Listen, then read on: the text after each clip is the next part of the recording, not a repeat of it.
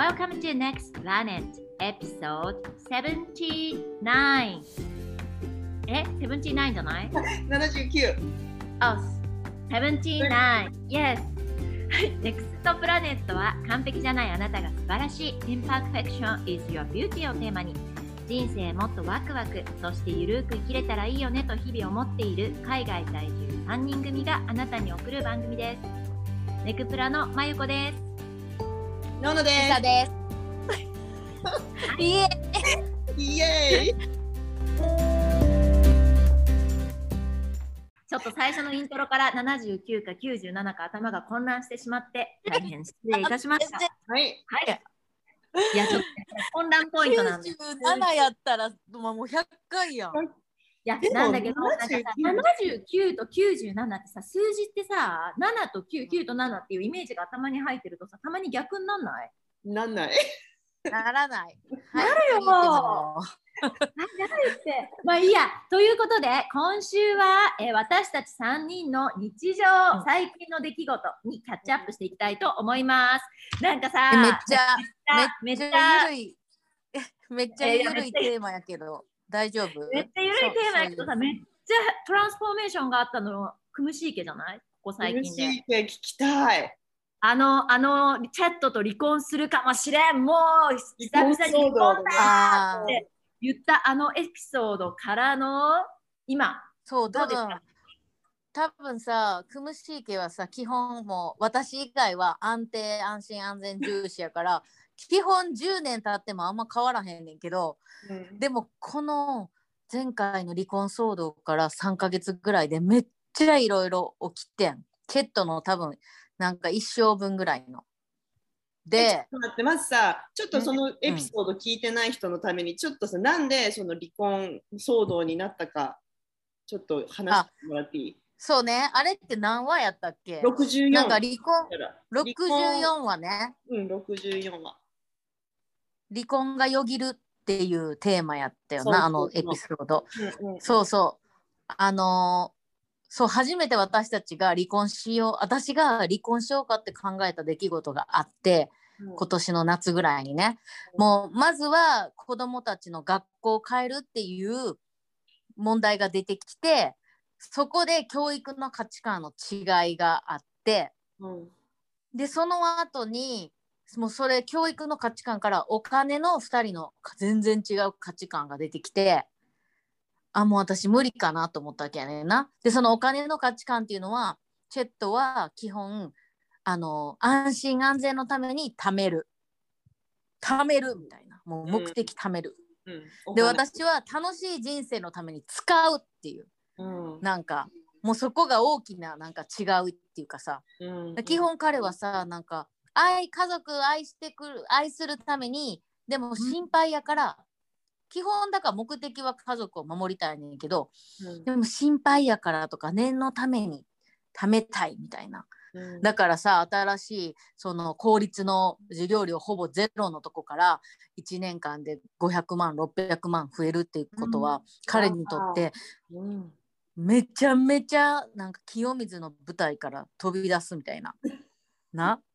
合ってる？この愛。わかる。わかる。わうん。かるわかる。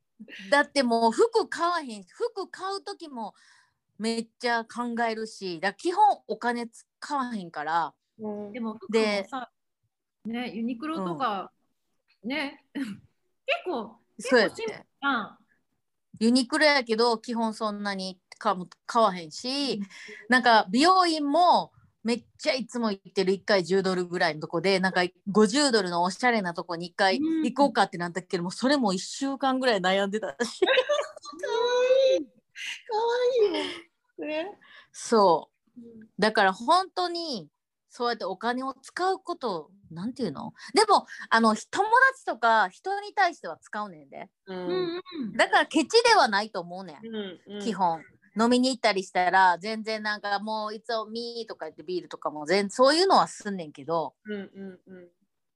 なんかあと彼の教育が彼はずーっと公立できてまあまあ普通の人生生きていなんかいい人生を生きていけてるから教育はただであるべきだっていうような特に小学校なんてみたいなさうんうんうん。だからなんかそこですごい喧嘩して私も。こんなさ、なんか貯めるばっかりの人とも人生生きてても楽しくないわみたいな感じになったわけよ。それが背景。うんうんでそのそのですごい何回も話し合って、彼も自分にはお金の大きなブロックがめっちゃあるっていうのにも気づいてるけどもうどうしたらいいか分かんないみたいなさ。でうん。覚えてるわ私がさめっちゃ暴言吐いたの。あのもう喧嘩のうんうん。ん何やったっけ？な何やった舞子さん？なんこんなんやったらもうもっといい仕事ゲットしろやみたいな。そんなことそうそうそういや私ほんまにそういうなんかそんなことで悩むぐらいだったら今より倍ぐらい稼げるようになれお前みたいな。結構そんなで暴言うん入ってます。そう暴言吐いちゃってんほんまに。いや私があんたやったらなっつって、うん。子供がいい学校に行くために働くんやったらよっしゃじゃあ俺も年収倍にするぞっつって転職とか普通するやろみたいな感じで。うん。で多分それがすごい彼のえなんて、お尻お尻を叩かれた感じで。うん。そうやっぱ多分多分彼は傷ついてんな。もうその時すっごい悔しそうな顔してたしうん。なんかでもなんかでもすごいもう怒りも来たけど図星じゃないけどさだって彼転職したことないねんで。20年間ずっと同じ会社に、そう。でしかもうん。なんかその日本企業に働いてるとかやったらわかんねんけどうん。もうめっちゃ転職しまくりみんながような業界で20年間いる。で彼も多分したいけど怖いみたいなあったんやと思うねんな。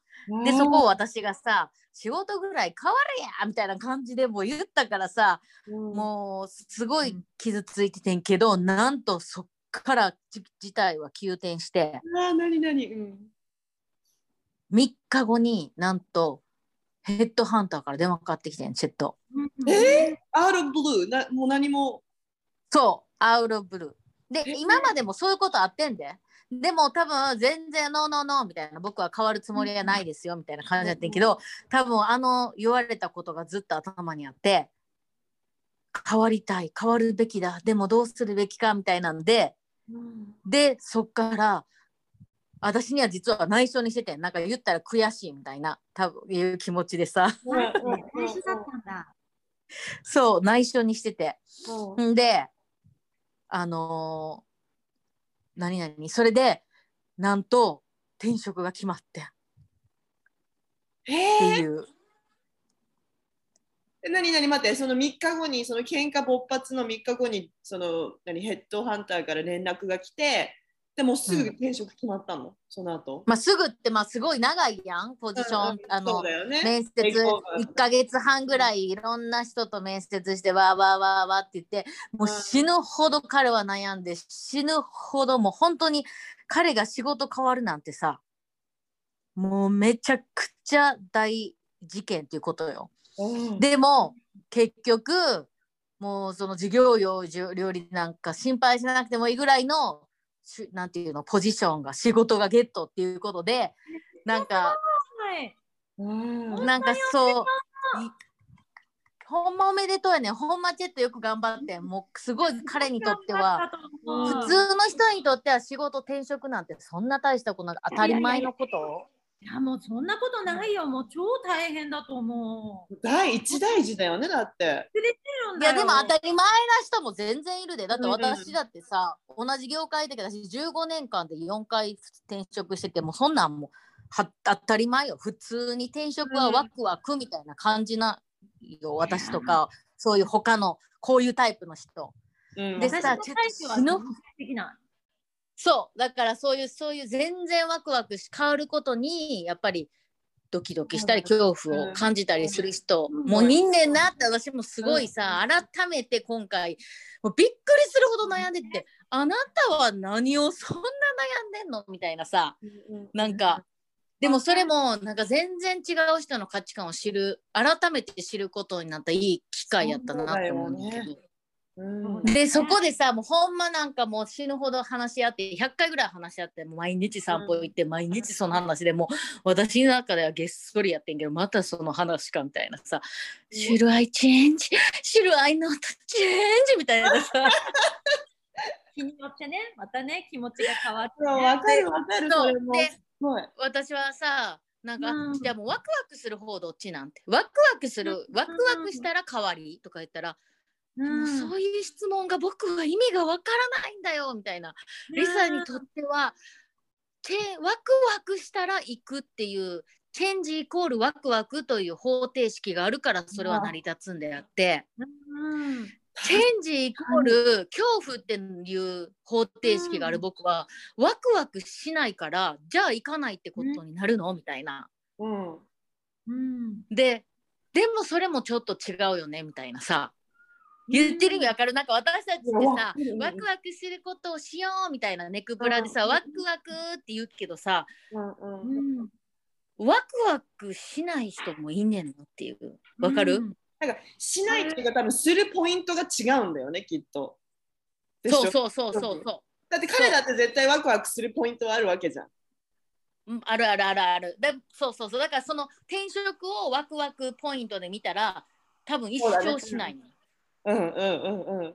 でも彼のどこかの中ではやっぱり新しい環境に行ってそこからこう今はそういう時期だとかやっぱいいポジションにつくつくのは行った方がいいって頭では分かってんねんけどでもワクワクがそのポイントじゃない？みたいな決断ポイントじゃない、でもそれ今聞いてるとさ完全に彼の思い込みだよねそこって。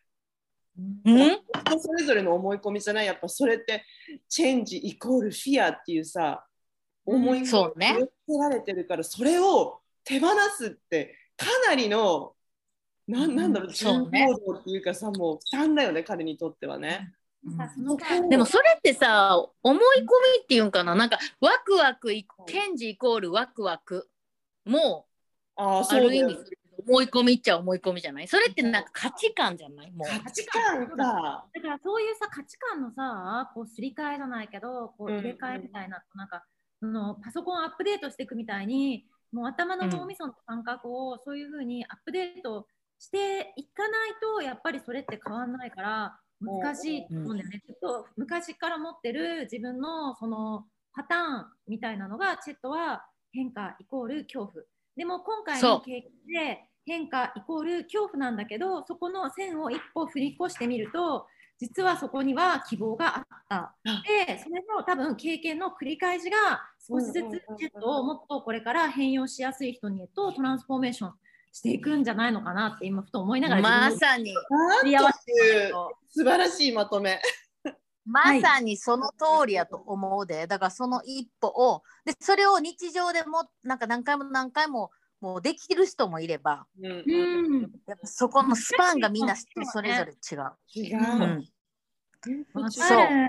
超難しい人だから私は。うん。変化が？変化がすり替えがすごい必要すり替えっていうかこのそのその変化をして自分が成長して変化をして成長してっていうなんか成功体験を少しずつ増やしていかないと自信がつかないタイプ。うん。なるほどな。とやっぱ少しずつ自信がついて気づいた時にすごく大きなあごめんごめん。なんか少しずつ変化をしていくことによってそれが気づいた時には大きな変化になってるんだけど結構その、うん。うわーみたいな大きい変化を一気にする怖いタイプの人もいるよね。えじゃあマユコはさまあ最う近ん。大きな決断したのってさその会社っていうかその組織辞めてうん。フリーランスになったやんか。うん。めっちゃ大きな決断だった。それってさうん。ごめん。ごめんごめん。それってさうん。やってみて今やってもうだいぶどんぐらい経つ？半年？もっとか？半年経たない最終的に綺麗に辞めたの2月とかじゃないかな？2月か3月じゃない？じゃあもう半年やんとっくに。半年過ぎてるやん。あ、半年経つね。うん。あっね。うん。でそれどうやそれどう？今。後悔とかしてる？それともどんな感じ？いや全くしてない。全くしてないけどうん。うん。全くしてないしなんかこの冬にねお久々に5年ぶりにオランダ帰るの、おー。うんうんうん。なんかオランダ帰るっていうことができるのもやっぱり自分に縛りがなくなってどこにでも自由に行けるっていう自由が手に入ったからオランダに帰れる、安心して帰れるって思う。ん。うん。う。うん。えちょっと待って聞きたいな。あのそのさその組織から離れる前の真由子の葛藤はどんな感じだったんだっけ？そのいやだからこのこれだけしかやお休みがないからこの期間でバケーションを過ごしてこれまでには戻ってこなきゃいけない。ここまでにタスクがあるからあの時間通り出勤してこのまま時間通り帰らなきゃいけないとかその物理的な束縛が結構自由度がないよな。えそうそうそう。あとさあのじゃあ辞めるっていう決断に踏み込めなかった理由みたいうん、結構私はそれがねカンフタボーだったの。多分そのスケジュールが決まってるのがそこまで苦ではなかったのもちろん自由が欲しいって思いながらも、えー、と企業企業に属してるっていう安心感とかチーム仲間がいるっていう楽しさとかで好きな仕事だったからやってることもすごい楽しかったし好きだったしだからなんかうーんまだまだ成長できるかなって思ってたし。な、うんなんかそういうとこかな。でもなんか私の場合は多分最終的に大きな決断をさせてくれたのはお母さんの病気だったから、こう時間の拘束とか、このその拘束をなくしたいっていうのと、なんか仕事の心配なく向き合いたいって思ってたから、なんかそういった場合、そのタイミングが良かったから、タイミングがあったから今回すんなり辞めれたんだけど、そうじゃなかったらもしかしたらだらだら働いてた可能性もある。私は。うん、うんこれちょっとさ本質からは外れるけどすごくさいい。わなんか組織から組織を辞めることって、みんな3人してるやん私たちって、うん。3人採用。会社を辞めてなんか自分でやるとか、あのなこれって多分さたくさん思ってる人いるやん。会社辞めたいけど辞めれない。だって女性ってさ絶対特に結婚してて子供いたらもっと自由度欲しいからさそうなると一番初めに組織を辞めるってことになるけどやっぱそれがなかなか怖くてできないって人いっぱいいるやんか。うん。私も多分15年勤めた会社員から辞めて一人になるっていう時に多分人生42年間生きてきてうん。トップ2ぐらいに悩んだし怖かったことやねんな人生において。なんかさこれこの私でもやで。うんフラってプロコンがいっぱいあるじゃん。だってやっぱさ毎月定額なお給料いただける、えー、と保険であったりとか福利厚生のベネフィットがついているでやっぱりあとは企業からのこう信頼度安心感みたいなのもあるみたいな。うんでもそれがあるんだけどでも代わりに自分のもちろん自由度であったりとか規則であったりとかうん。束縛であったりとか、そういうものは付随してついてくるよね。うん。でも、うん。逆にそれじゃなくてフリーランスになったらもちろん自由度はめっちゃ増えるけど責任も全部自由になります。安心度も全部自分で作らないといけません。収入ももちろん上から下まで自由にどうぞ好きなところであの取ってください、みたいなもうだからさ完全に自由が好きだったらフリーランスもちろん。でも安心安全。かつ、えっ、とそれと引き換えに自由を少し奪われたいっていうか、うん。自由を少し手放してでもそっちの方が大切。だったらこっちうん。みたいな、なんかそういう感じだよね。そこで聞きたいねんけど、みんな、なそれぞれそれぞれじゃなん辞めれたなんで辞めれたかっていうのを話したらみんな辞めたいなって思ってる人がなんか参考になるんかなと思うねん。どうやって私たちは組織を離れる決断ができたかってそういうすごいまあ怖かったりわ私みたいにワクワクイコールあチェンジ変化イコールワクワクってへ転職することには何の怖さもない人やけどそれでも怖かったことやから。みんなどう？なんで辞めれたん？それなんで怖かった？なんで怖かった？でそれはさっき真由子が説明したことやん。やっぱりさうん。うんとプローズがプロやっぱりあの会社にいることの良さっていうのが大きすぎたっていうさ、うんうん。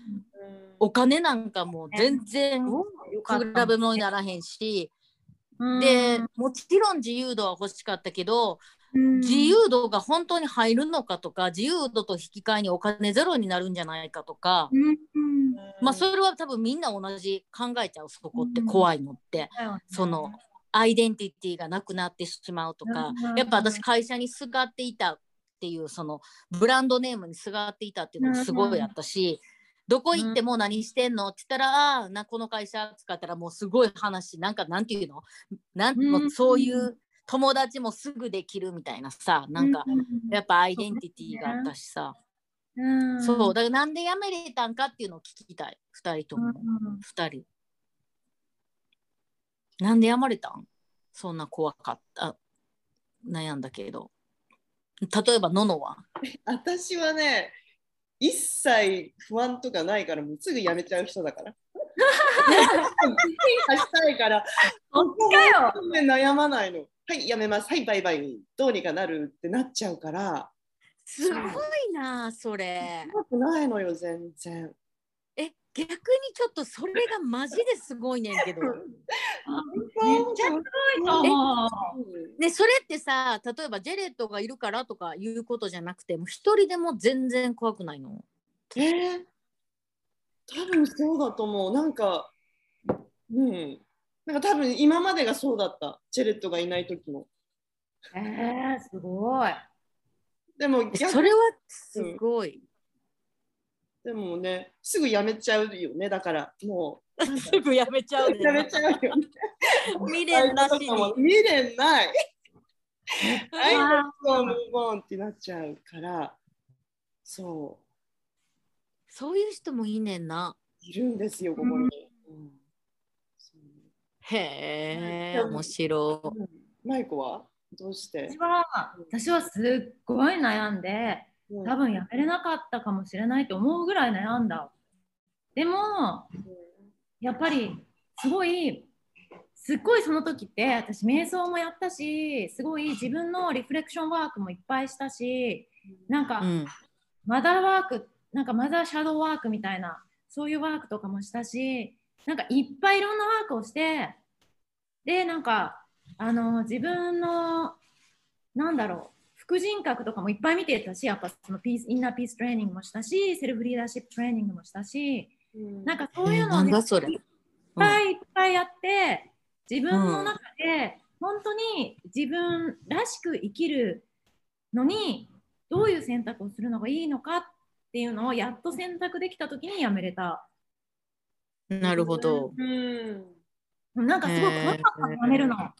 なんか多分。いや怖いよ。うん。怖かったけどやっぱりそれが手放せたりとかうん。一歩進んでみようって思えたのはきっとそうやって自分の自己とつながるワークをすごくたくさんして自分のインナーボイスをすごくたくさん聞いてでそういうワークをしたしていく中で今自分が本当に死んだ時にこのあと明日死にますって言った時にやり残してることは何だろうってす全部叶えていきたいことは何だろうってちゃんと向き合っていった時にじゃあそうするのに今できることは何だろうって思った時にあ今はこの仕事とはやめてでまたやりたくなったら戻れる環境だしでありがたいに切れた。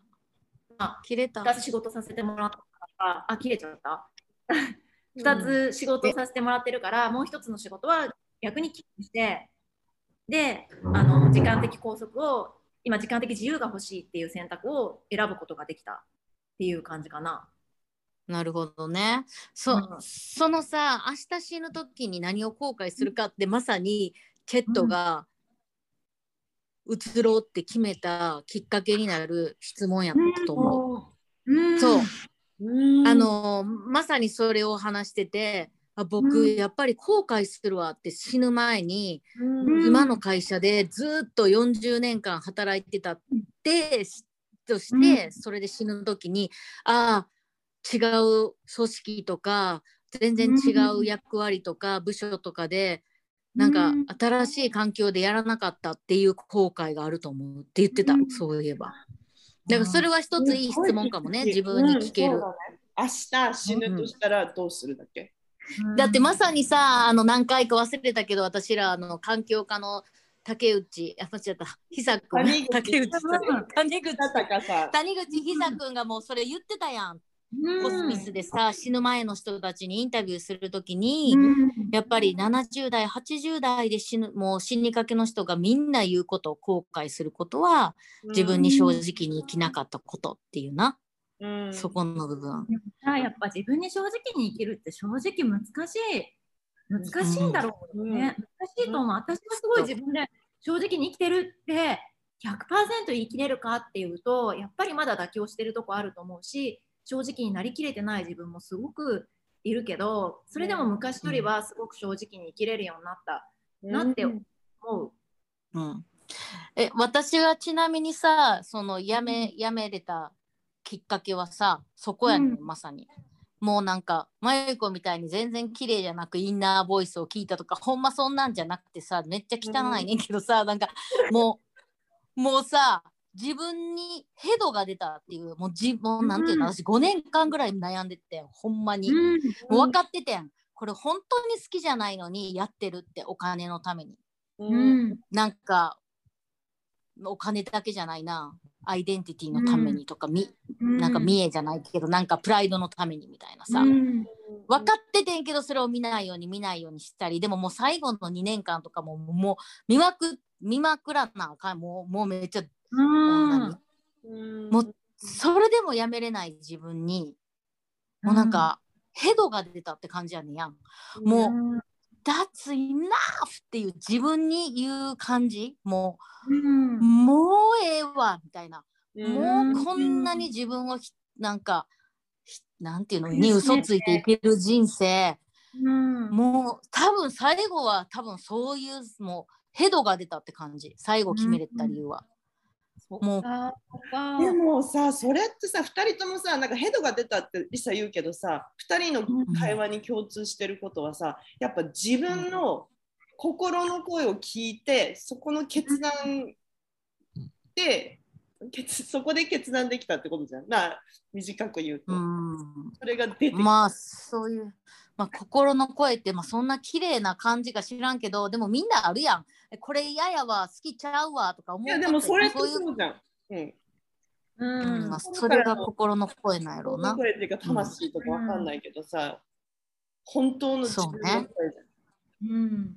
うん。それそれそれそれ。なんかそうそうそうそれもうそれそれを分かってしまっしましまったけども私結構長い間それ無視してたからな。それって相当ストレスになるような人って。それそうなんか本当そのき声を無視するって本当に辛いんだよね。めっちゃ辛いな。そうえののはそういうの声を無視してた時期ってあんの？もういっぱいあるそれ私ねそうだから仕事を辞めるとか何かを辞めるってことは私もう本当にそういう悔いは全くないんですけど でもすごいな。でも 友達とか？いやそうだから人間関係でそういうとこをめちゃめちゃ悩んでたの。うんうんへえ。だから辛いのに一緒にいたりとかさ楽しくないのに一緒にいたりとかさやっぱ自分ではあ行きたくないな会いたくないなと思う気持ちでさあうん会い続けてると辛いんだよやっぱり、うんうんうんうんうんうんうん。そういう人間関係とかね。なるほど。ななんか全くなくなったけどほぼ。へえ。面白いなって思った人はさいろんななんかエリアとテーマそれぞれほんまあるねんな。ののはすぐやめれるけどみたいな。そうでも人間関係である。めちゃめちゃ悩む。な。うんちょっとなんか私たちさ今日のな今日は軽くゆるくそれぞれの日常とか言ってたけどさ やっぱむやっぱ真面目なこと話してしまうな。いやでもさでもさという感じでさこうなんかさあのあの予祝予祝をさするじゃん。そうそうで予祝はさなんかワクワクワクワク楽しいさあ夢をさうん描いてもうそれを軽く楽しくみんなで祝っていこうみたいな感じやろうよ。うん、うん。やるやろ ?11 月6日。がうん11月6日10時まだまだ募集しています。ね。はい。ぜひぜひよしくの皆会。ください。ね。え、なんなんもう終わんの？みんなのさ、日常聞いてないやん。終わる気満々の人なんでだけど。大した日常ないんだもん、なんか、なんか大した日常っていうか、ないや、なんか大したことしてるじゃん。いつも忙しいじゃん。もう、ね、例えばと思って、ペッパーちゃんがいつもリンゴ食べてる時に私の足元に寄ってくるとか。そしたらさっきリサなんてちょっと待って、マジでどうでもいい、それ。ペッパーは大好きやけど、その日常の話はほんまどうでもいいねたで。もさそれってでもマユコの幸せなんだろうねそこがなんか満たしのポイントなんだよねきっと癒される癒しのポイントだね。あー、ペッパーちゃんが来てくそうやれたな。と思って。そう。で、でもさ、最近バルコニーからさ、首を出すようになっちゃったの。あの細い隙間から。あー、でもどうしよう、怖い怖い、落っこちたらどうしようと思って、ネット張ろうか、また張ろうか、どうしようか、すごい悩んでて。それはどうのえ、でも君はね、見た目的には、はいね、まゆこさんの日常でした。はい。ありがとうございます。ばっかり考えて、あどうしよう、ネット張ろうかな、張る前かなとか、なんか、あペッパーちゃん怒ってたら困っちゃうしとか、なんか、どうするべきかなとまだ話し続けてるよりさ。まだ続けてるし。ペッパーペッパーちょっと待って。はい。ちょっと待って、まゆこさっき言ってたけどさ、冬にオランダ帰ることになったって言ってたけど、うん。それ話そうや。これはシ大きな旅行で。そう、うんもうね、さあうちのさ、ヤンちゃんはさ、ビサみたいなタイプの性格だから、もうやっぱうん国内に出れない、旅行に行けない、遊べない、人とご飯食べに行けない、2 people rule がまだあるみたいな。あそれもなんか extend したじゃん。だからもう昨日のさ、あのニュース見てさ、もう、ああ、もう本当にありえないってめっちゃ怒ってるわけよ。えちなみにいつまであのそれが続くの？そのルールってどんなまたね、昨日1ヶ月伸びてんけど、もう1ヶ月ぐらいずっと2人規制やねん。もっとか。もっとやな、二人2人規制は。うんそう、2人しか会えないの。外では2人でしかできない。だからレストランとかも家族で行けないし。あうんでもでもさ、私からしてみたらさ、ワクチンしてない人はモールにも入れないし、私とかまだモールとか入れないわけよ。そうね。放課センターも入れないもんね。センターさ、行けないあわけよ。ないのえそれどう誰かチェックする人がいるの？なんか警察いるいる。もちろん。ねそう。うん。うん。い。やなんかこんなもっとリストリクションが増えてるわけで、でもなんか2人のルールが延長されたぐらいじゃ、その頃せそれぐらいじゃどうってことないわって思うんだけど、すごいレストラン行けるしみたいな。うん。あそう。かみたいな。そんなに辛いのかと思いながら、まあ、流したんだけど、まあ、そんな感じの旦那さんね、だから旅行に行けるって決まった途端、もうウハウハで、もう速攻、うん。速攻、あのオランダが、なんだっけ、あの、何？えっと、BTL ワワクチントラベルレーンっていうのがオープン。したから隔離なしで行けるねん。今13カ国シンガポールから隔離なしでワクチンしてる人は行けるねん。え行けるようになってん。子供はどうなの？子供はワクチンできないじゃん。うちらの子供まだちっちゃいじゃん。でも大丈夫。子供は大丈夫なんだ。うん。あのワクチンしてる大人の子供12歳以下の子供に限って一緒に行けるの。おー。もうだからさ、うん。もうワクワクで、よっしゃ、オランダ帰るぞみたいな。もう今回はお前のこと気に入ってらんないって幸せのために使おうみたいな。うん。うわイエーイ。オランダ行くパパパパーって取って、よっしゃ、こっからスキーも行くぞ、チェコに行くぞみたいな、チェコでスキーも行ってみたいな、もうなんかゆ雪のなんかあの真ん中にあるロッジとかや予約して、初めての最高。みたいな、めっちゃ喜んでて、でさ、これもね、もうなんかさ、うん早いのよ、行動が。でも怖いのよ、私は。すそうか。ぐキレちゃんマイコ。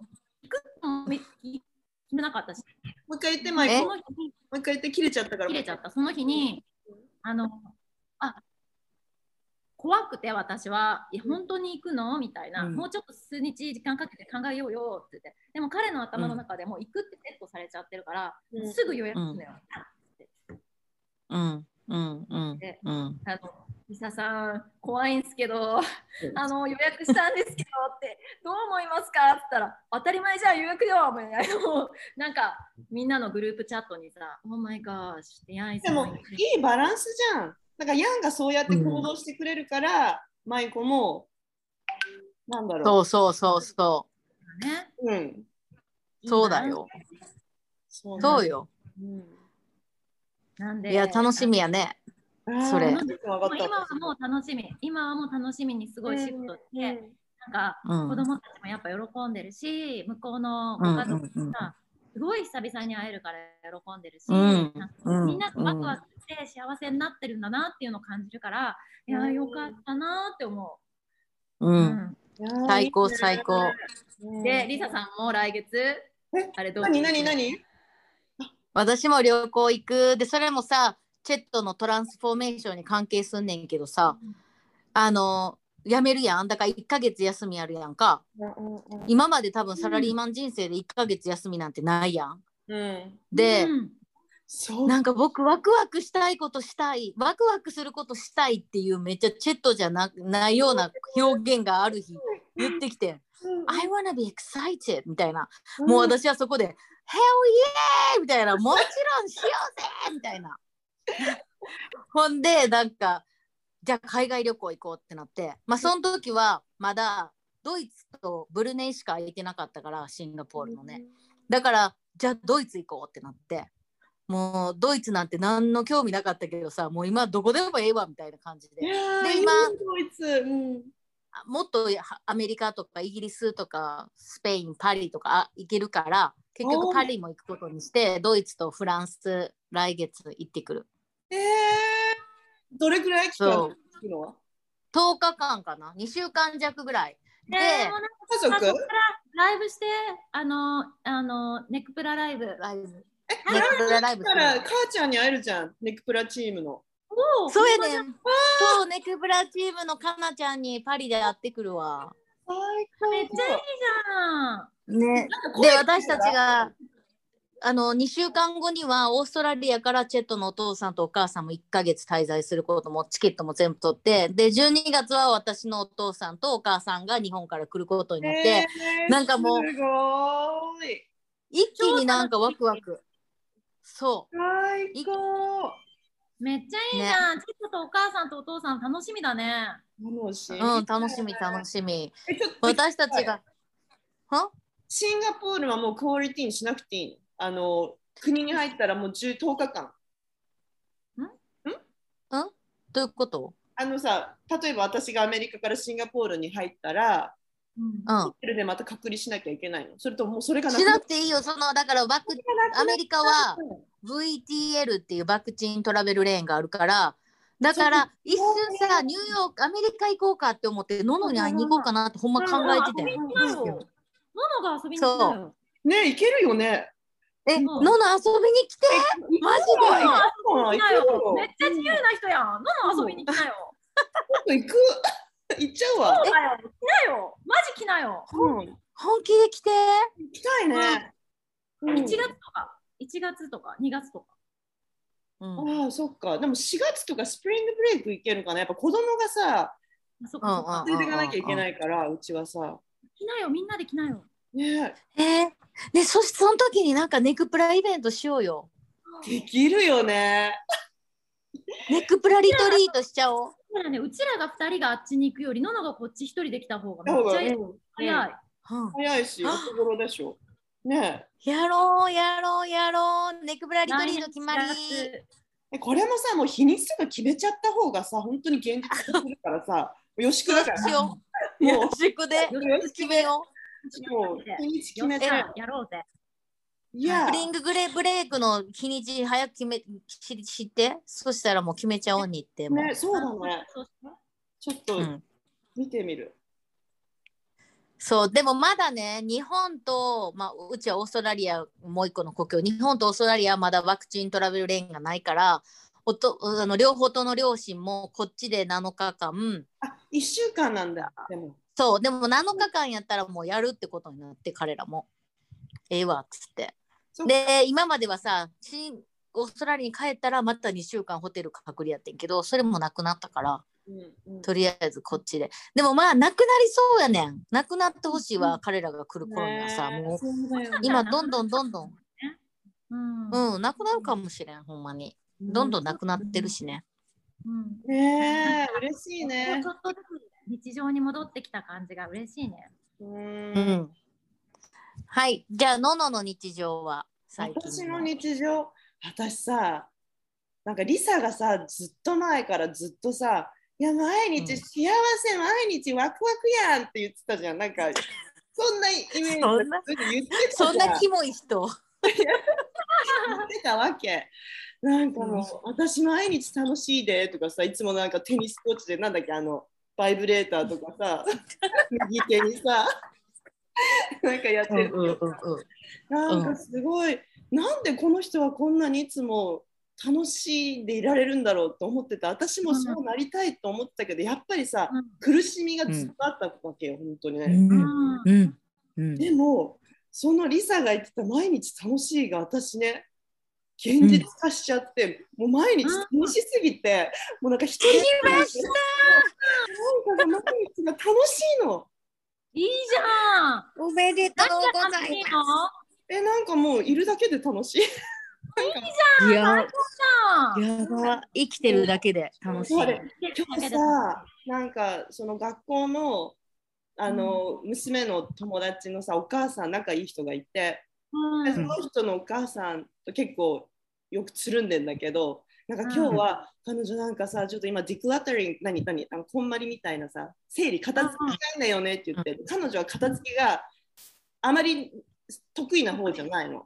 でも私もさ、うんめちゃめちゃ片付けにはもう命をかけるぐらいやっぱ本当に環境って大事だから、もう本当にあなたのために私は手伝いたいみたいなさ、うん。うん。そして今日彼女の家に行って、もううんその彼女のさなんかストレージみたいなとこからまず始めてんだけど、もう超楽しくて、マリアン。そう。もうだから私さもう彼女にさもう信子これはもう信子っていう動詞にしてもうそれやっちゃおうみたいな、だから今日信子るみたいな。ノブコ。しちゃおうよみたいなさ。ワクワクノブコ。でも商標作っちゃう？楽しい。楽しい。めっちゃいいめっちゃいい。ででも掃除掃除素晴らしい。もうそれで彼女喜んでるし脳も喜んでるしさマジさもうほんまにワクワクの循環ですね。そう。で変わるんだよ、ちょっと綺麗になっただけで本当に彼女すっごいワクワクしちゃってさ、もっともっとみたいな止まらなくなるの、うん。それを見てるだけで私も興奮しちゃってさもうまた次みたいな、そう。うん。毎日よ、やっぱりさ毎日楽しい幸せっていうさののなんか、うんまあそれを感じるポイントもみんなそれぞれ違うと思うねんけど、なんか今のののの話聞いて私の自分のやつも合わせるとやっぱり、うん。なんか自分がただ楽しいと思ってることがやってることが誰かの役に立ってるとか、誰かの人生にインパクトを与えてるっていうのを日々感じれることって、ほんまの人生の喜びやと思うねんな。本当にそれ感じるね、うん。そうだね。そこじゃない？やっぱりワクワクなんかもうた人生楽しいって。そう。うん本当にそうだわ。それがえのの4月にさシンガポール来たらさまずは私の家をノブコルノブコルして。私の家も信子ってよマイコの家は信子るマヨコってもうか全然ないやんなてかむしろマイコにこっちに来てほしい。マユコってほしい一応。前信子って信子って違うの気づいたのやっぱり自分では気づかないポイントっていうのが誰でもあるのよだからあ人の人の目をはある。で人の感覚が入ると、新しいアイデアが湧くからまた楽しいのよ、それわかる。もうだからお願いしたいの自分じゃ。見け見見えない何かが見えてくるんだうんうん。うんそれだわ。もう本当に、うんもう交換だね。本当にやりやっこだね。うんもう何事もじゃあ私はマイコルとノブコルうん両方来てもら両方来てもらって、もうリサはワインでも飲んでて。いやリサはリサはリサには何て言ってもリサは床拭き床拭きよーいドン床拭き。う いいね。いやいいね。最高ですね。ね。ののからのそういう報告もうめっちゃ最本当、ありがとう。めっちゃみんな楽しいね。ワクワクだね。ワクワク。でも聞きたい。どうやって？でもあごめん。ちょっと閉める前に。どうやって そのリサみたいにワイジンワクワクワクワクしたいが現実化したの？そのこれもポイントは？ね、長い道のりだったよ、本当に。でもポイントは、えっ、と、やっぱり自分を知ること、さっきもさ話してたけど、やっぱ自分を知って、自分の居心地のいいうん。場所を見つける？なんか自分の中に、うんうん。うん、そう。うん、そこが私の中ではポイントだった。うん。どういう意味？どういう意味？うん。自分を知って自分の居場所を見つけるってどうだから自分の好きなもんだから何を好きなの？私だってさもう本当に数ヶ月前とかまでさ何が食べたいって言っても分かんなかったぐらいもう自分の感情が麻痺してたんだよ。自分のことが分かんなくてやっぱ他人軸ってずっと生きてたからさ。うん。うん。だから自分の何？うん、そういう本当初歩的なことだよね。食べたいものとかうん。自分が何をして楽しいのかとか、うん。何をしたらワクワクするのかとか、うん。なんかそういうことがやっと分かってきた。うん。それも自信を持って言えるようになった。うん。うんうんうんうんうん。なるほどね。うん。うんそこか。そこ。いいね。みんなうん自分を知っていくねじゃあね。うん。じゃあはいのっちゃん今何食べたいですか？えー、今、えーちょっと待って。お好み焼き？お好み焼き食べたいかも。あるやん大お阪のお好み。焼きえ今まではじゃあそうやって聞かれてもえ何でもいいって感じやったん？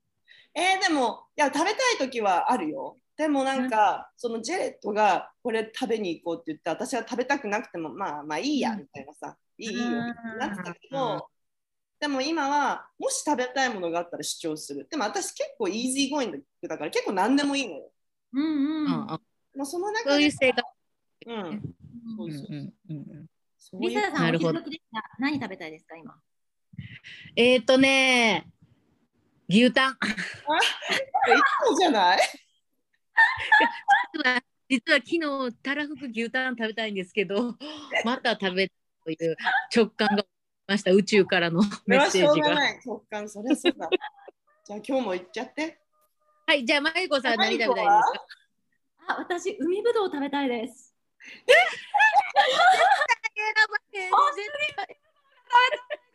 海ぶどう、沖縄だよね。へーそのチョイすごいね、うんこのちょ本当に。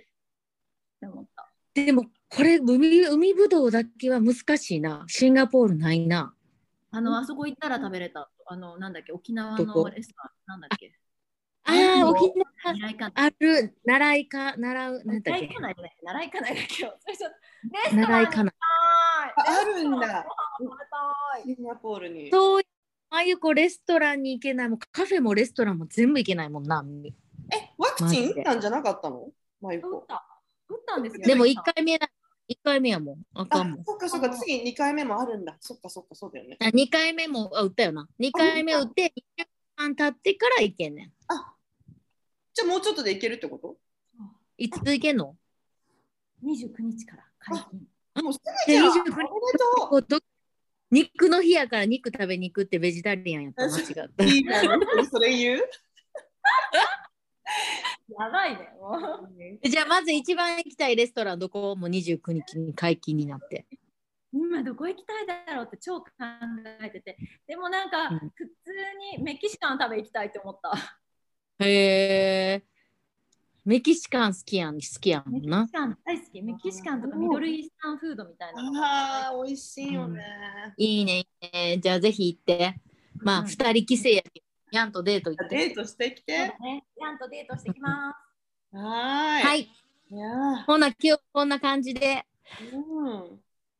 やっていきましょう終わっていきましょう、ね今日はなんかあれだったよね、そのリサのあのうん離婚騒動からの話で、そのそれについて話すって言ってたけど、かなりそれちゃって、ここまでたどり着きましたが、皆さん、今日もね、少しでもヒントが見つかればいいと思います。